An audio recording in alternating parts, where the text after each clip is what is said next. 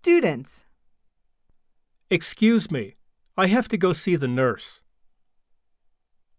may I be excused? May I go to the restroom? I have to leave the class around 11 o'clock.